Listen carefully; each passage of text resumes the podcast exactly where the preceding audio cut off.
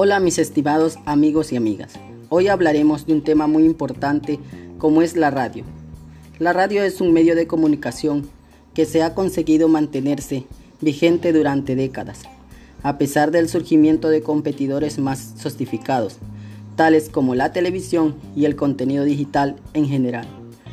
La primera generación de la radio se basó en la tecnología de amplitud modulada, AM, mientras que en el año de 1933 se propuso un sistema que se apoyaba en la modalidad de frecuencias FM, capaz de producir mayor calidad sonora y menos vulnerable a los parásitos radioeléctricos y las interferencias. La radio revolucionó para siempre el mundo de las comunicaciones, con una nueva tecnología, sin hilos, o sea, sin cables de ningún tipo transmitidas por el aire e incluso en el vacío del espacio. Así suplantó al telégrafo y sus derivados.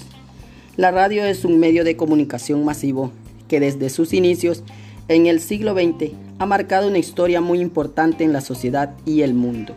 Ha pasado por muchos avances con el pasar de los tiempos, pero se ha mantenido debido a su evolución constante. Actualmente, con la era digital, se sigue manteniendo y lo seguirá haciendo, adaptándose a las nuevas formas de hacer radio por medio del Internet.